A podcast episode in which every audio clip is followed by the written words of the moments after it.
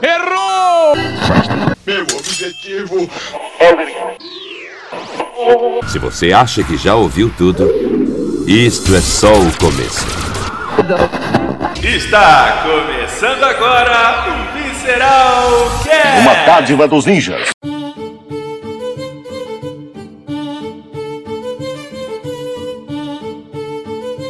Olá pessoas, estamos começando aqui mais um Visceral Cast. Quem vos fala aqui sou eu, o francês. Hoje nós vamos gravar mais um episódio do nosso podcast querido aí pelos ouvintes sobre RPG.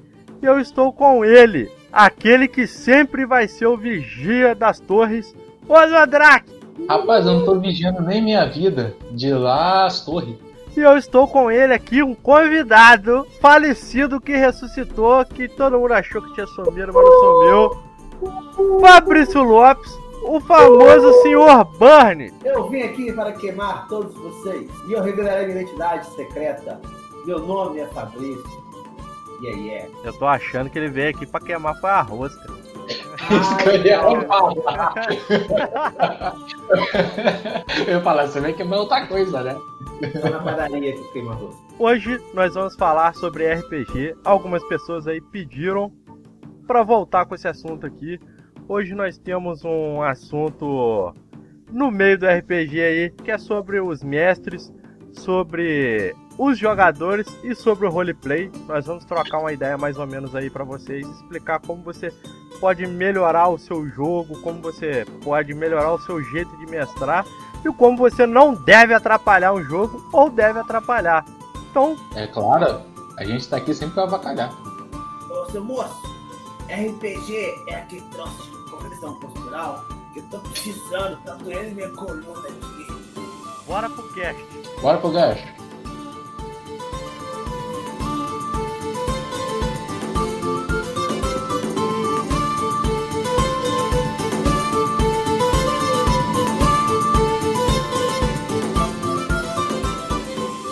Vamos, meus jovens aventureiros precisam de alguma ajuda. Então, hoje nós trazemos aqui nesse podcast aí que todos estavam pedindo pra gente gravar de novo. Trazemos de volta o assunto sobre RPG. Nós vamos falar um pouco aqui sobre como mestrar, como adaptar algumas regras. Vamos falar também de, do- dos jogadores, como ser um jogador ok na mesa, não ser um jogador tóxico. E vamos falar um pouco também do roleplay. Englobando isso daí, eu queria saber, ouvir do nosso convidado aí, o Fabrício, como que ele nas mesas dele assim, ele gosta de adaptar as regras, se ele gosta de usar a regra de ouro do livro, se ele não gosta. Praticamente como que é o estilo de mestragem dele. Olá, pessoal. É uma honra estar aqui com vocês. Eu tenho a interpretação de regra de ouro seguinte: regras, em geral, no RPG, são ferramentas. Quanto mais ferramentas nós tivermos, melhor. Só que como vai usar ela, cabe a nós mestres decidir. Não é a regra decidir o que a gente vai usar. Tá entendendo? É aí que mora o problema das pessoas, é regrinha. As pessoas sabem tantas regras que querem mostrar que sabe tanto que é tudo regra, regra, regra. Não dá liberdade da regra de ouro para acelerar um momento ou talvez para você forçar indiretamente uma coisa, um rumo que você quer para a aventura, não ser decidido nos dados, entendeu? Ou em uma descrição específica. É a liberdade. Então, essa é a diferença. Ou ego da pessoa que quer mostrar que sabe muito, ou a pessoa, quando vê, tá presa naquele mundo ali achando que é um jogo de tabuleiro. Mas não é. É isso que difere muito o RPG de um jogo de tabuleiro. É a capacidade de você mudar a regra para o que é o convém ao momento da aventura. Então, fazendo um paralelo, um paralelo, hein? Um paralelo com o Magic, digamos que as regras do livro seriam as regras do Magic e o que diz na carta, que altera as regras do jogo, seria a liberdade do mestre de alterar as regras do as regras no geral, que porque no Magic o que diz na carta sobressai a regra do jogo. Então, a regra de ouro deixaria o mestre sobressair em alguma regra específica do jogo. Não sei se ficou muito confuso, mas. Tipo, pra mim, a, a, a interpretação disso é depende. Por quê? Tem mestre que não tem como. O cara é fiscal de livro, o cara é Zé Regrinha. É qualquer coisa que o jogador vai fazer ali. O cara quer, o cara quer ir lá consultar para poder ver, para poder falar, que não sei o que, fazer conta, fazer umas matemáticas malucas e tudo. Só que a galera esquece que o RPG, primeiro de tudo, é diversão. Então, o mestre, ele pode adaptar as regras em cima da jogabilidade e divertimento. É... Também para não ficar muito chato, não ficar muito maçante para a galera ali que tá jogando, entendeu? Porque a pior coisa que tem é você ir jogar um, uma mesa de RPG que você não pode fazer nada do que você quer. Você só vai fazer o que o mestre quer, entendeu? É Nossa, nem me fale. Eu já joguei RPG que era assim. Que o. Era, era o que o mestre queria, tá ligado? Sei bem como é que é isso. E é uma situação incômoda, né? Que vai até cair num outro tópico que a gente vai falar daqui a pouquinho aí. Ah, Ou já, vocês já querem. a gente já quer que pode entrar, logo? já pode entrar nele já, ué. Então, que é a, a argumentação narrativa. Primeira coisa, narrativo, o RPG é tanto o mestre quanto os jogadores. O mestre tem um poder narrativo superior em hierarquia aos jogadores. Então, o que acontece? A, a argumentação narrativa é fazer o seguinte: é dar um upgrade na capacidade de interação dos jogadores na aventura. Os jogadores vão sugerir é um conceito bem vá, bem louco assim, mas funciona. Depois que você vai testar, estudar possibilidades melhores de como fazer, que os jogadores sugerem situações para a aventura. O mestre tem quatro opções: ignorar total. O cara pode ignorar só e talvez no futuro usar aquela ideia. O cara pode pegar aquilo como meia verdade e adaptar misturando a verdade, entre aspas, dita pelo jogador, com a verdade que ele quer que aconteça no jogo, ou simplesmente ele pode pegar aquilo tudo ali e ter uma outra ideia, já ter uma captação, tipo, ah, os jogadores estão querendo que tenha esse caminho, nessa linha, vou dar esse caminho para eles. Não desse jeito, mas vou dar, entendeu? Mas aí pegando esse esquema de Zé Regrinha do que o francês estava comentando, isso pode ser também uma coisa que o próprio jogador que já já, por exemplo, um jogador que já mestrou e tal, ele pode usar quando o mestre vier para cima ser muito Zé Regrinha. Por exemplo, já teve RPG que o francês jogou com a gente, que o mestre era bem aquele mestre do tipo, pô, eu eu mando no RPG e vai funcionar do jeito que eu quero. Só que o, o francês, por é, já ter mestrado, ele, ele usou a regra para é, jogar na regra para fazer as doideiras dele. Então, mesmo tendo o Zé Regrinho, você ainda consegue meio que burlar é, essa, esse esquema do, do Messi. Sim, eu, eu, eu, eu gosto de falar que pelo menos o jogador ele tem que entender como as regras funcionam. Porque o que, que acontece? Para ficar melhor para todo mundo jogar, entendeu? O, quando pega assim uma mesa que tem um mestre muito carrasco, que ah, eu permito isso, mas não permito aquilo. Ah, você pode fazer isso. Não, não pode.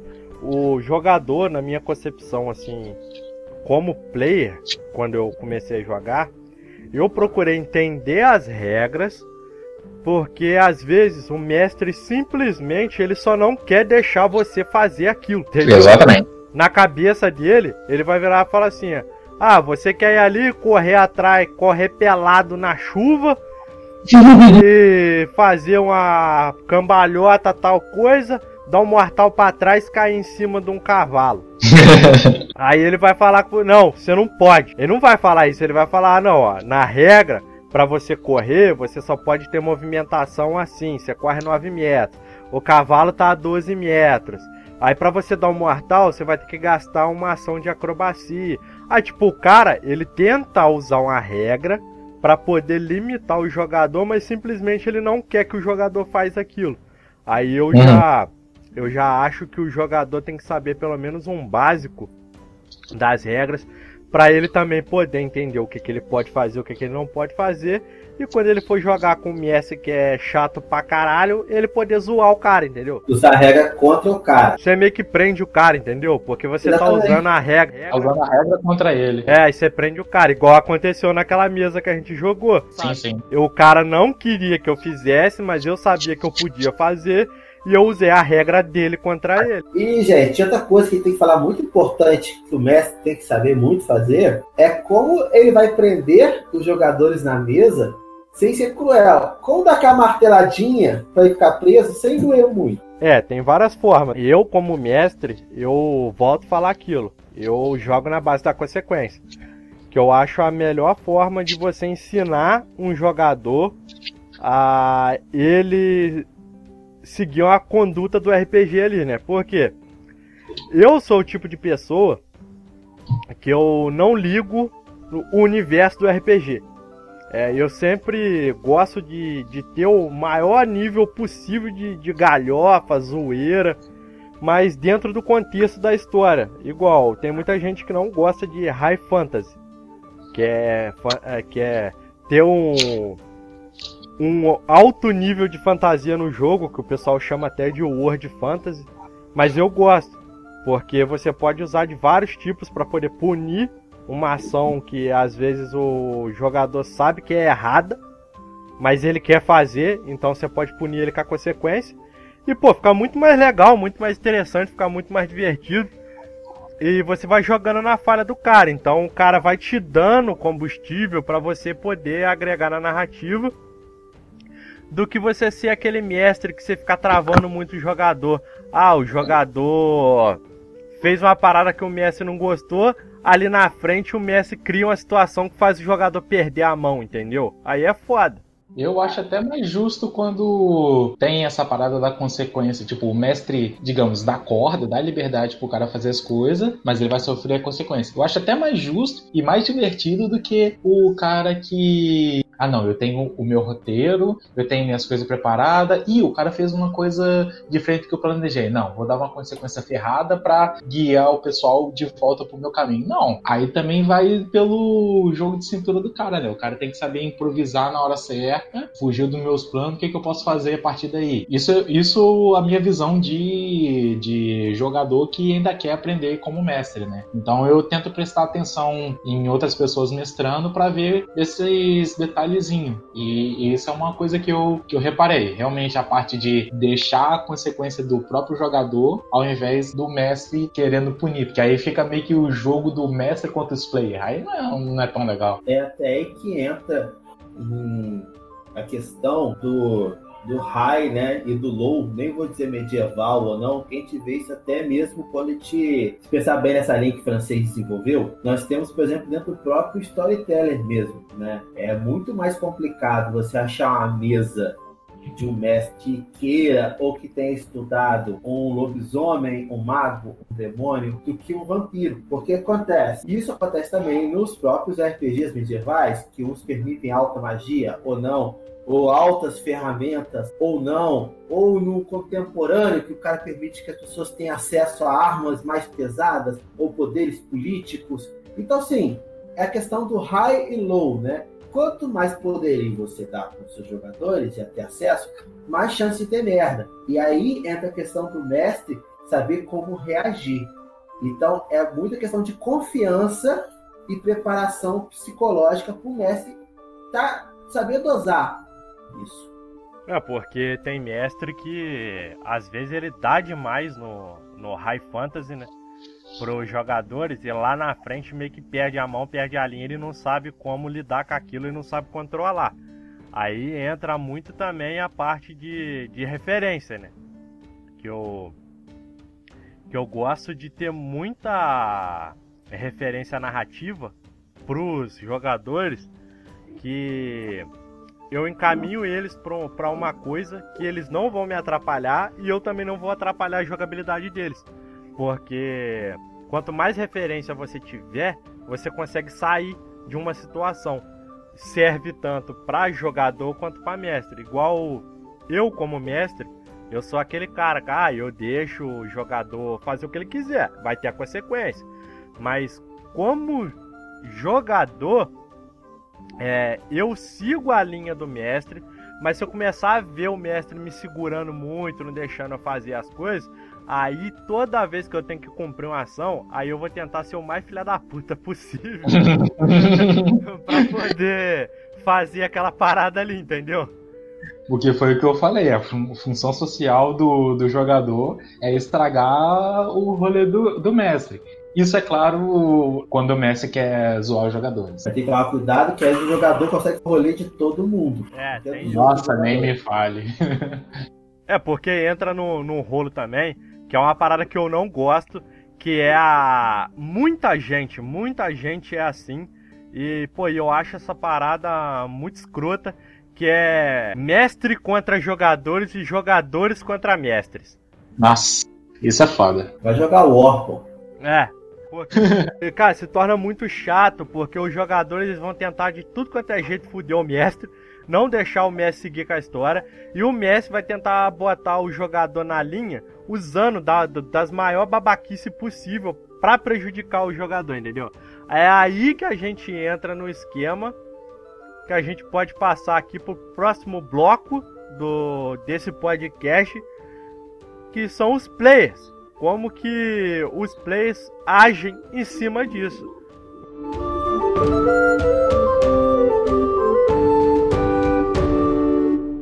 Dos magos. De onde o senhor veio? Ah, de algum lugar entre lá e aqui. Escuta, eu tô cansado de seus enigmas. Nos dê uma resposta direta para variar. Como é que a gente sai deste mundo? Paciência, cavaleiro. Todas as coisas têm um propósito, inclusive a sua presença aqui.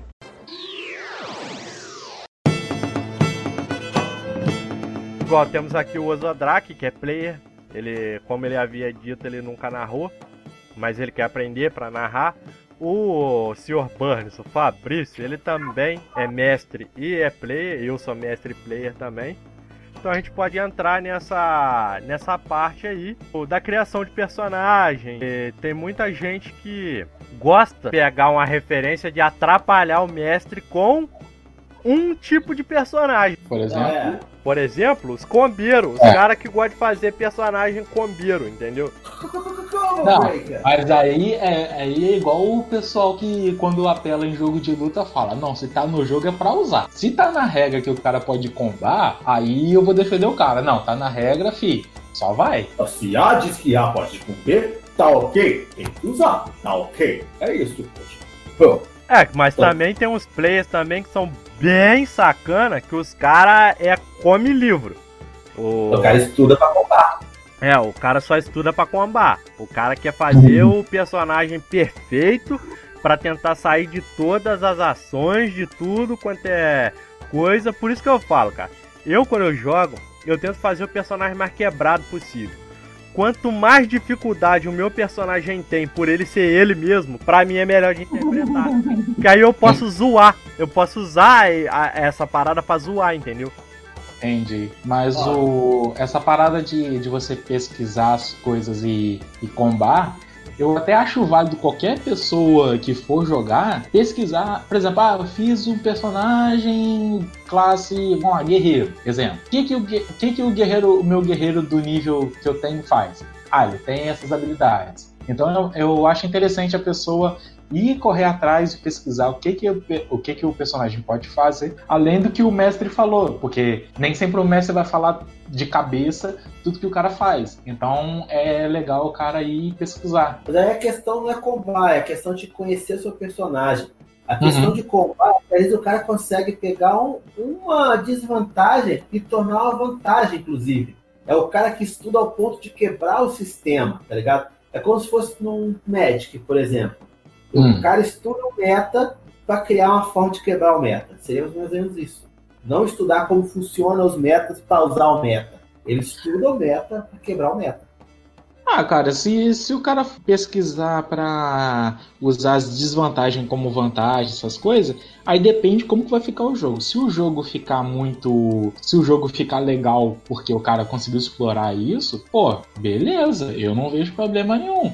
Agora, se ficar uma coisa muito maçante, por exemplo, ah, o cara conseguiu explorar uma fraqueza tão ferrada que o maluco só dá crítico sempre e as batalhas ficam sem graça porque o cara mata tudo sozinho e faz tudo sozinho. Aí eu já acho.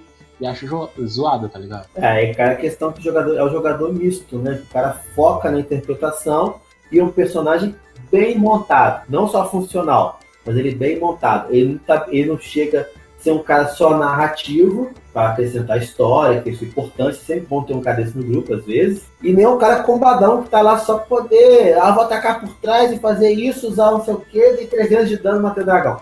Não é assim, né? É o cara que é o meio termo. Que até eu acho pessoalmente que é o perfil que eu mais gosto, que é o meio termo, entendeu? Um pouco mais puxado por roleplay do que por combo. Mas ainda assim, pensando em como fazer um personagem útil ah, eu tenho tantos recursos. Como esses recursos podem ser melhor distribuídos para fazer um personagem funcional dentro do que eu quero que seja o roleplay dele? Não, eu jogo. Ah, porque assim, quem nunca jogou muito RPG, eu nunca joguei tantas sessões. Mas ao longo do tempo você vai aprendendo uma coisa aqui, outra coisa ali. E eu sempre fui mais de me interessar pelo, pela interpretação, né? Porque às vezes Pô, tem gente que só pensa, ah, não, vou matar e a interpretação, o, a interação é meio zoada. Eu, eu gosto da parte de interação, só que, igual no último RPG que nós estávamos jogando e até o Francisco estava narrando, que eu fiz ali o, o saudoso Hanzo, aquele ninja lá, doideira lá, Olá, que... Roubão pra caramba com aquela espada maldita lá que eu dei pra você, com aquela... Não, mas mesmo com mas mesmo sem a espada, o que acontece? Quando tinha as paradas dos talentos, você me deu alguns exemplos. Ó, sim, sim. você pode fazer tanto, é, tal, tal talento, você tem tanto de ponto. O que que eu fiz? Para eu não ficar toda hora perguntando durante a sessão, eu pesquisei as habilidades do personagem, que era um ninja. Ah, o ninja, quais talentos que tem e o que, que eu consigo usar com a minha pontuação. Então, quando eu ia jogar, eu deixava aberto no celular a parada de talento. Então, quando eu tinha dúvida para jogar, em vez de perguntar pro mestre, antes de eu jogar, eu dava uma lida rápida. Ah, tá, beleza, eu tenho tantos, tanto de talento, eu posso usar isso. Eu falava, ó, vou fazer tal coisa. Isso, às vezes, era é, habilidade que você nem tinha me falado. Eu falava, ó, vou fazer tal coisa. Aqui, ó, o que que faz? Então você já lia e já sabia o que, que era para fazer mesmo que você não tivesse lembrado, mas na hora você estava ali. Então, eu acho que nisso eu tô um pouco no meio termo de tentar prestar atenção no roleplay, da interpretação, e usar as habilidades que o jogo me dá. Eu acho super importante isso pro aprendizado do jogador também, né? Para ele poder é, não ficar limitado às coisas, ele poder aprender o que ele tá jogando, ele não precisar ficar perguntando toda hora. Que aí também ele não se torna um jogador chato e vai mais pro, pra jogabilidade dele, né? Ele aprende muito mais a jogar, é, fazendo essas pesquisas e tudo mais, do que ele ficar ali se aprendendo ao livro, porque também tem muito jogador que se prende ao livro e essa parada, tipo, meio que mata um pouco a jogabilidade. E eu gosto muito de me apegar mais a roleplay, muito mais a interpretação do que a regra. É, assim como tem jogador que não pesquisa nem o mínimo, né? Eu era desse tipo. Ultimamente que eu venho. Não, vamos ver o que o personagem pode fazer. Então fica parada mais interessante. E nessa parte de roleplay, eu lembro numa, numa vez na sessão lá, acho que na primeira primeira jogada que a gente fez, que no meu inventário tinha uma granada. Aí você falou: ah, você tem uma granada aí. Usei. Beleza. E eu nunca tinha visto porcaria da granada. Aí mais pra, mais pra frente na, naquela mesma sessão, a gente encontrou o Leprechaun lá, que é o engenheiro, e, e na, na hora eu entendi, pô, se eu tenho essa granada, alguém conhecido me deu para testar. Quando eu encontrei com o Leprechaun e eu vi as paradas lá de engenharia, na, na hora eu interpretei, pô, foi o cara que me deu pra testar. E na, na sem combinar, sem você ter falado nada comigo. O que, que eu cheguei e falei, pô, aquela granada que você me deu pra testar foi potente, né? Na hora eu acho que você já entendeu. Ok, ele, ele deve ter entendido que foi o meu personagem que deu e seguiu a interpretação daí. E, então eu acho que eu acho legal disso de, pô, o mestre solta uma coisinha para ver se o, o, jogador vai pescar e se solta um improviso na interpretação ali e encaixa. Às vezes a coisinha boba, coisa de, porra, três linhas de, de fala, três, três trocas de palavra ali e já faz uma diferença. Cara, é aquele negócio que a gente falou lá em cima até. É o jogador fazendo a, a narração argumentativa. É, o jogador não se torna um jogador chato, né? Porque aí a gente pode até explicar aqui como o jogador não ser um jogador chato. É, você pode, por fora, pesquisar, é, tentar aprender mais sobre seu personagem. Porque não importa, cara. O personagem mais fácil de jogar é aquele que você aprende a jogar. Não tem como. Ah, eu quero jogar com o mago. Aprende a jogar com o mago. Aprende o que, que o mago tem, o que, que o mago pode fazer, o que, que o mago usa. Então, você vai saber como jogar com o mago. Igual eu. Eu, não importa. Eu sendo player, você pode me dar o personagem mais quebrado possível, mais zoado. Eu vou fazer uma roleplay pra ele ficar, tipo, ou divertido ou engraçado, ou arrumar um jeito de, de, dele ser. Tipo, dele ter utilidade no grupo. Mas tem um jogador que os caras não quer ter utilidade no grupo. Os caras só quer XP e dinheiro. Eu quero ouro, quero XP. É isso que o jogador. Quero upar, quero gold e quero descer a porrada em dragão. Como já diria a novela O Clone. Ixalá! Quero ouro. Não, é, é foda, essa parada é foda. Cara, a gente. Meio que isso, a gente pode ver que estraga algumas mesas. Porque se você é um player que você só tá focado em evoluir seu personagem, querer ouro arma mágica, cara, me dá uma raiva do cara que só quer, quer pegar arma mágica, cara. Porra, isso é chato. Pô, você consegue fazer tanta coisa sem as paradas pelona? Antes, igual você tava falando aí, pô, te dei a espada pelona. Mas, cara, quantas vezes eu, eu usei e quantas vezes que eu consegui fazer funcionar? Fora isso, eu, eu conseguia jogar, tá ligado? Com erro e acerto, mas e jogava. Sim, sim. Eu costumo deixar uma parada bem clara quando eu narro, que é o que? O jogador ele pode ter tudo, o jogador ele pode fazer o que ele quiser, ele vai ter, a consequência vai vir, mas o, o mais importante é, tem que ser divertido. E eu sempre perguntava, pô gente, vocês gostaram? Tá divertido? Tá chato? Como é que tá? Para eu poder ter um feedback, para eu poder inventar uma parada em cima daquilo, para poder ficar melhor para todo mundo, entendeu? Eu gosto de RPG estilo Dragon Ball mesmo. É, é loucura, paulada, porrada. Sim que é bom. É isso aí, cara. Eu acho que é dentro dessa ideia mesmo que o jogador tem que estar tá focado.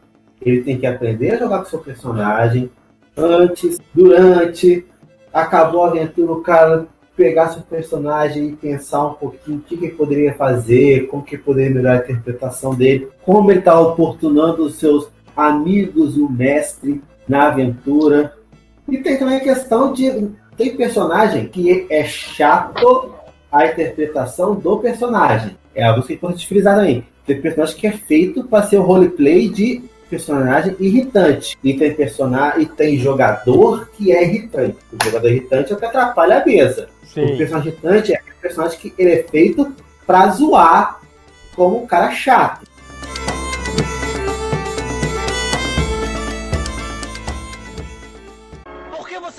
Poder o tempo todo. É, e tira a gente daqui, hein?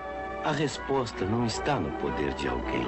Ela está no íntimo de cada um de vocês. O mestre e suas filosofias. Ah! ah!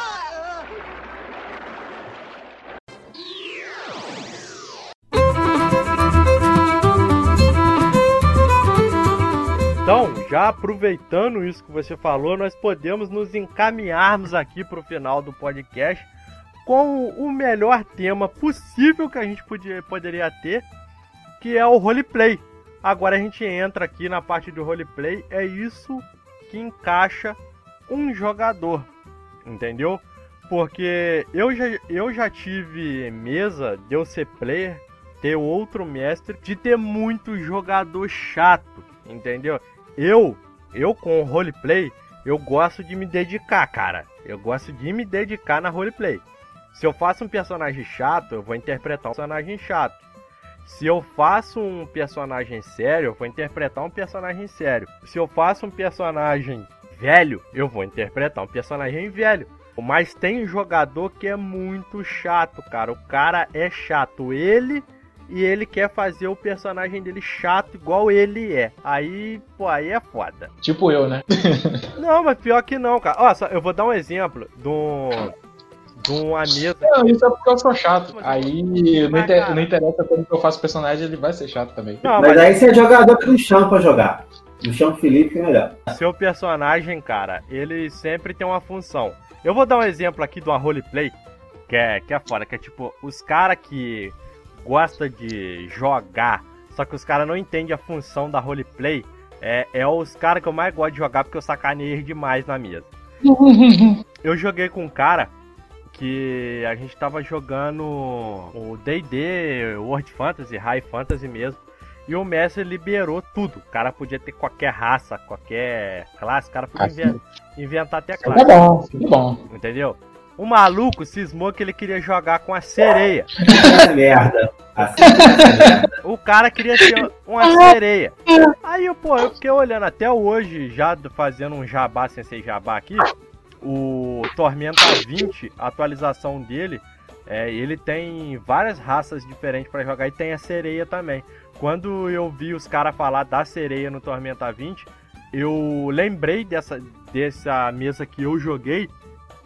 E tipo, o cara era chato. Ele fez uma sereia que era uma barda, era uma barda que tocava harpa, só que ele não queria que o personagem dele fizesse absolutamente nada personagem dele era tipo, era o famoso conversinha, só queria ficar conversando, resolver tudo na conversa. O cara não dava suporte pro grupo, o cara não batia, o cara não fazia nada. E eu ficava imaginando, cara, como que a gente vai levar uma sereia da, da história. Cara, isso que eu ia perguntar. Como que a pessoa joga com uma sereia? Porque. Poder água, né? Não, tipo assim, o, o, contato, o contato que eu tenho. O contato em mídia que eu tenho com sereias, digamos assim, é, em alguns animes tem sereias, mas ela tem alguma magia que na Terra ela consegue ter perninhas. Mas, pelo que você tá falando, parece que nesse, nesse RPG aí a pessoa é só um literalmente um peixe fora d'água. Como que a pessoa tá andando pra um lado pro outro? Então, era isso. Não, a gente tinha que ficar carregando ele. Então. Caralho, e não tinha perna. Não tinha não, magia de perna. É, se tivesse alguma magia que desse pra ter perna e andar, ok. O, isso que eu falo é vamos botar, ah, uma habilidade de raça, digamos assim. Ah, ah essa raça consegue essa raça consegue ter uma habilidade que na Terra ela consegue ficar tantas horas com pernas. Depois de um tempo ela tem que voltar pra água. Entendeu? Digamos assim. Não, não tinha. Não tinha. Não, aí, aí é zoado. É, é zoado. Uhum. Não, todo mundo, eram seis jogadores, todo mundo falou isso. Que não era para ele pegar, mas ele era chato, ele queria ser aquilo. Beleza, eu sou do, do tipo de jogador adaptável. Eu tô nem aí. eu tô nem aí, vi. Eu quero que é paulada. É calma. é fogo, e é isso aí. Eu não tava nem aí. E eu, e eu tava jogando, eu me lembro, com um anão. Eu era um anão monge. Como sempre, né? Sempre anão. Sempre que você pode, você pega anão. Não, eu gosto de jogar com personagens pequenininhos. É diferente. Você gosta de pegar anão, né? Olha essa aí. Não, isso aí é na vida pessoal só e não vem ao caso. isso é outro podcast. É, isso é outro, isso aí é assunto para outro podcast, não é agora não. Eu gosto de alguns personagens ter um certos tipos de vantagem com raça. Eu gosto de personagens pequenos porque eles têm a vantagem de ser é, menos detectados e poder ser mais ágil, entendeu? E eu fiz um anão monge, só que eu era rabugento, eu era cachaceiro. E... Normal. Porque eu peguei o caminho da, da palma bêbada. Então, eu quando eu tava cachaçado, eu ficava mais, mais bolado, igual o Jack Chan lá, o Jet Li, entendeu? Sei, sei. O punho bêbado, né? É, e eu ficava reclamando. Eu ficava reclamando de tudo.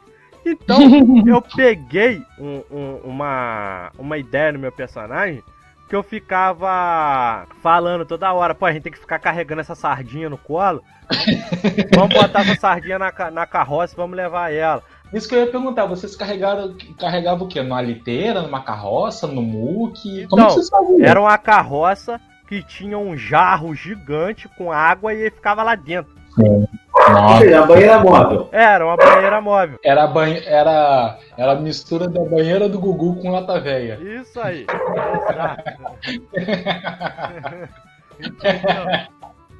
Um caminhão puta pra levar a porra do bicho, velho. É, só que o, o, personagem, ele não entendeu que, tipo assim, o jogador no caso, ele não entendeu que o personagem uhum. dele atrapalhava o grupo e ele. Por dessa fraqueza, né? É, em vez dele interpretar em cima disso, tipo assim, ah, personagem dele, ah, gente, eu sou um fardo para vocês, vocês ficam. Tipo assim, ele cair na pilha da, da parada e meio que seguiu o roleplay, entendeu?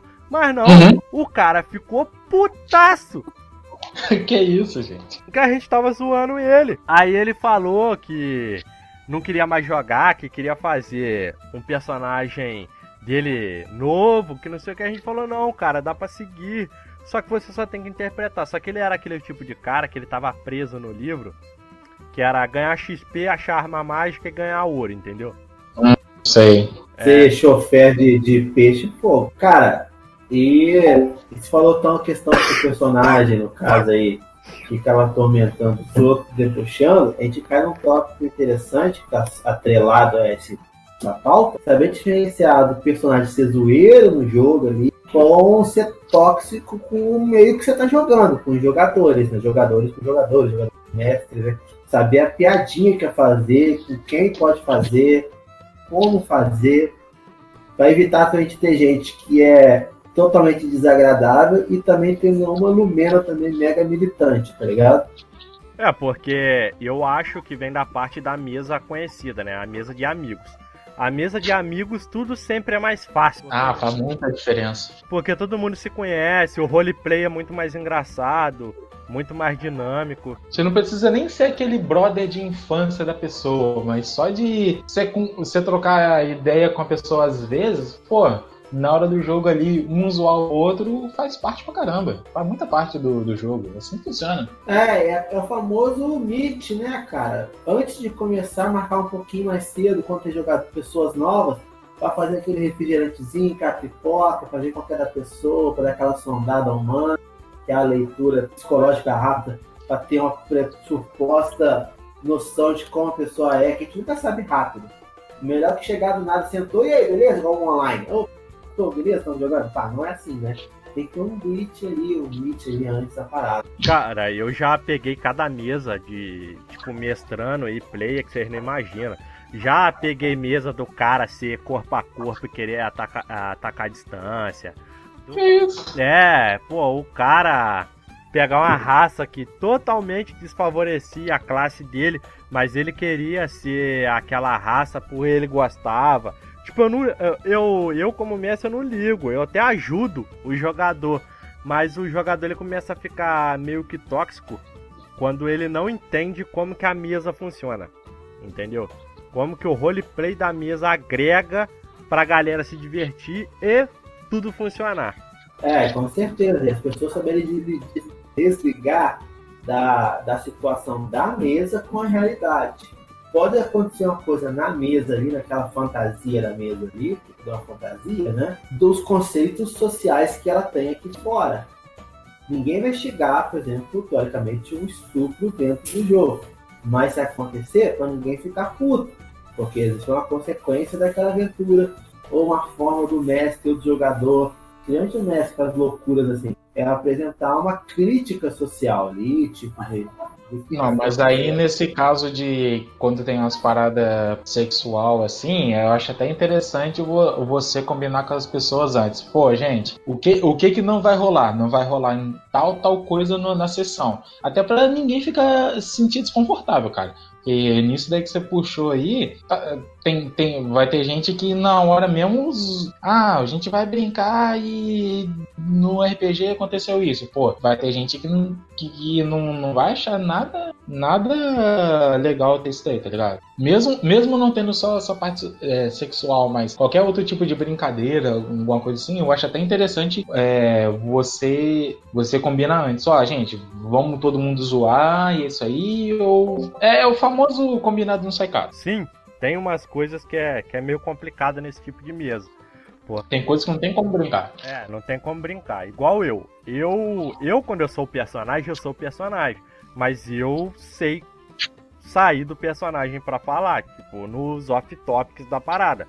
É, eu, já, uhum. eu já joguei mesa que tinha mulheres jogando que outros jogadores era su, super escroto com, com, com as mulheres, entendeu?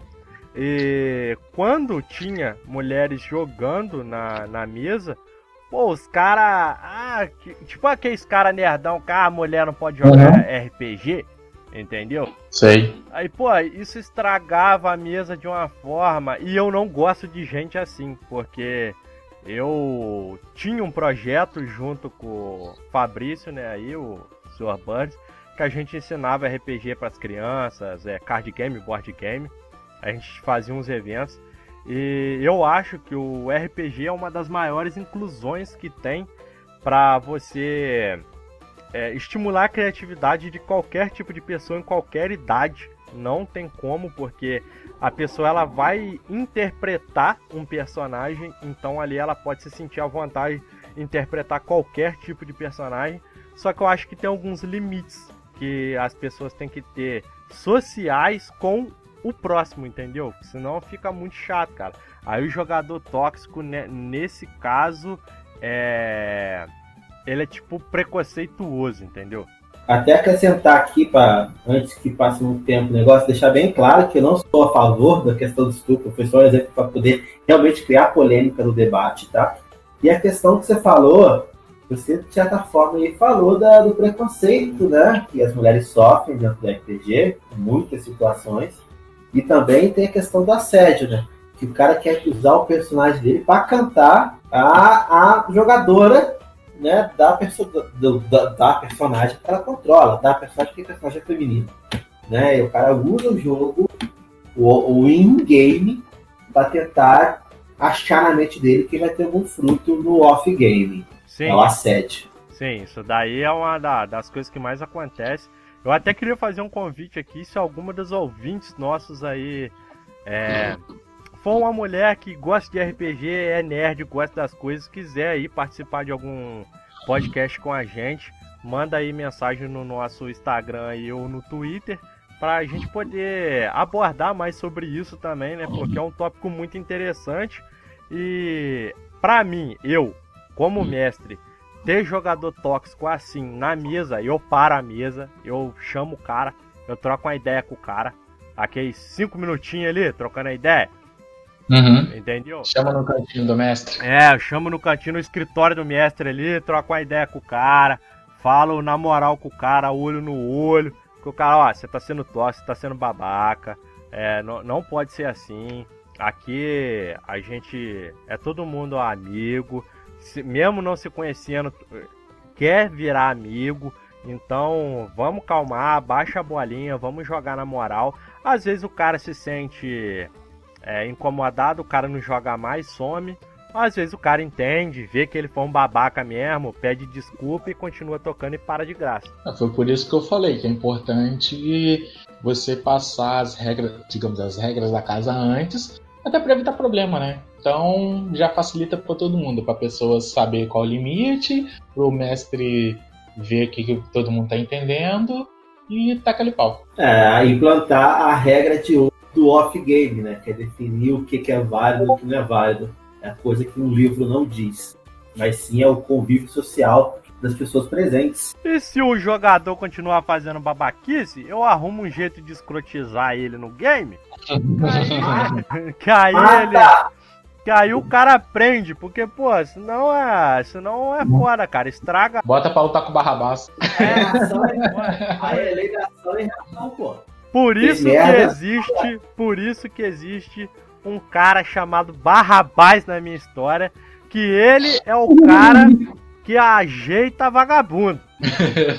Famoso sossega malandro. Isso aí. É a, é a lei da ação e da reação. Você tenta maneirar ali, não ser bonzinho. Você não quer ferrar o cara de cara. Mas se o cara ferrou, brother, você ferra ele no jogo, ou então na próxima sessão você não convida o cara, ou então chega no próprio privado pro cara, ou na cara dele e fala: Você não passará dessa cadeira. E o cara não senta e joga, entendeu? Não, eu acho mais fácil botar o Barrabás pra chamar ele 10 minutinhos no escritório dele. Pra trocar aquela ideia. Cinco minutinhos sem perder a amizade. É, olho no olho ali. Ó, antes que alguém faça um recorte aí, o Barrabás é um personagem, tá? Ninguém tá ameaçando ninguém É, de ficar o- no quartinho ali sendo um sodomizado, não, tá? Um Não, personagem Ba- do- Barrabás é um personagem que eu coloco nas minhas histórias, que ele é um pirata. Ele sempre aparece como pirata, gangster, mafioso. Que ele é um personagem que sempre é importante na história e ele gosta de lidar com esses tipos de jogadores que gosta de ser o bonzão, gosta de ser tóxico. Ela, o justiceiro. Então, Ah, tão tô na mão, né? Então vem cá. É, eu ponho um personagem que ele ensina o personagem do player como ele não deve ser babaca, aí o jogador entende, pô, acho que eu tô sendo meio escroto.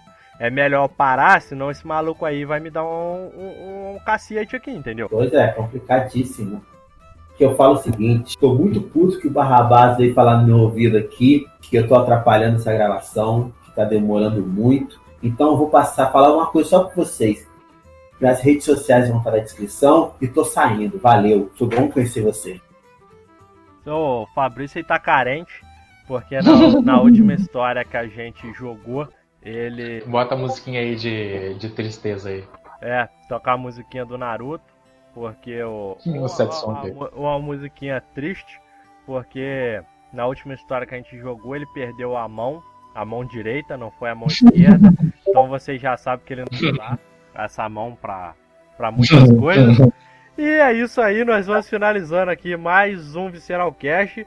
O Fabrício quiser aí deixar aí o, as últimas palavras dele, pode deixar aí as redes sociais, alguma coisinha aí. Então, vocês me encontram no YouTube, viu? Vocês botam lá o link que vai estar na descrição, ou então MilTV 1000TEVE. Está encontra como arroba 1000TEVE no Instagram e no Twitter. Aí você vê como que o cara não quer que ninguém acha, né? Ele não fala o nome, não. Ele dita a parada. Aí ninguém É. entende porra nenhuma. É porque como ele perdeu a mão de bater o omelete, aí ele tá nessa essa frescuragem de falar Tá as bom, coisas. gente. É mil. Numeral teve. Mil teve. Pronto. Vocês encontram ele lá nas redes sociais dele, lá no Twitter, no Instagram, como MilTV, com T-E-V-E. E no YouTube também, no mesmo jeito, Mil, de numeral, com TV, T-E-V-E. E você, o Zodrak, pode deixar aí suas últimas palavras para os nossos ouvintes. As minhas últimas palavras para os ouvintes é. Eu não tenho mais nenhum contato com rede social direito, só o Instagram que é arroba F underline Zodrak. E é o que eu tenho pra falar. Isso aí que é foda, né? Os caras saem aí há uns tempos atrás pra uns carnaval aí, abduzidos pelos alienígenas. Os caras Deixa quieto. Os caras Deixa, voltam, deixa quieto. os caras não, Não. querem contato com rede social mais. Sabe qual é a caras dele? Qual é a Deixa roupa dele? os cara Sabe qual é? não, não quer mais fazer, criar conteúdo na, no YouTube. Os caras voltam a mudar depois da abdução. É foda. Qual que é o arroba dele? É o arroba bardo, arrobardo. O quê? Ah, é que vocês não estão ligados. Um dia a gente conta essa história em um essa podcast de merdas da vida. Nós vamos contar essa história. Vamos, vamos contar. Vamos fazer-. Vamos fazer o seguinte. Vamos fazer o seguinte aqui pra todos os ouvintes. Ó, vai, vai querer fazer uma troca, né? É, vamos Você quer trocar a troca. minha história de merda carnaval pela sua história de merda do cristal. É isso aí. Eu conto a Isso. minha história do cristal se Boa. você contar a sua do carnaval. Boa. Ah, mas eu tenho história pior que a do carnaval. Não, mas então você conta a do carnaval e conta as outras pior, então. Eu conto eu não quero contar nenhuma. você também vai, vai contar. Não quero contar nenhuma, não. E se vocês, ouvintes queridos do meu coração, quiserem achar o Visceralcast nas redes sociais, é arroba Visceralcast no Instagram e no Twitter. E se você quiser me seguir, é arroba francês lá no Instagram ou no Twitter, ou você pode procurar pelo meu nomezinho lá também, arroba ericd.lacaille com dois L's. E vocês podem seguir a gente lá. Em breve nós estaremos fazendo aí um canal no YouTube para divulgar mais o nosso podcast.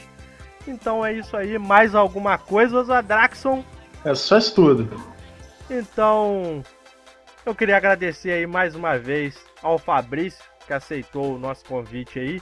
Segue ele lá nas redes sociais também, lá no YouTube, que ele cria uns conteúdos legais lá de Pokémon, de jo uh, jogos em geral, card game. Nós vamos ficando por aqui. Valeu, falou!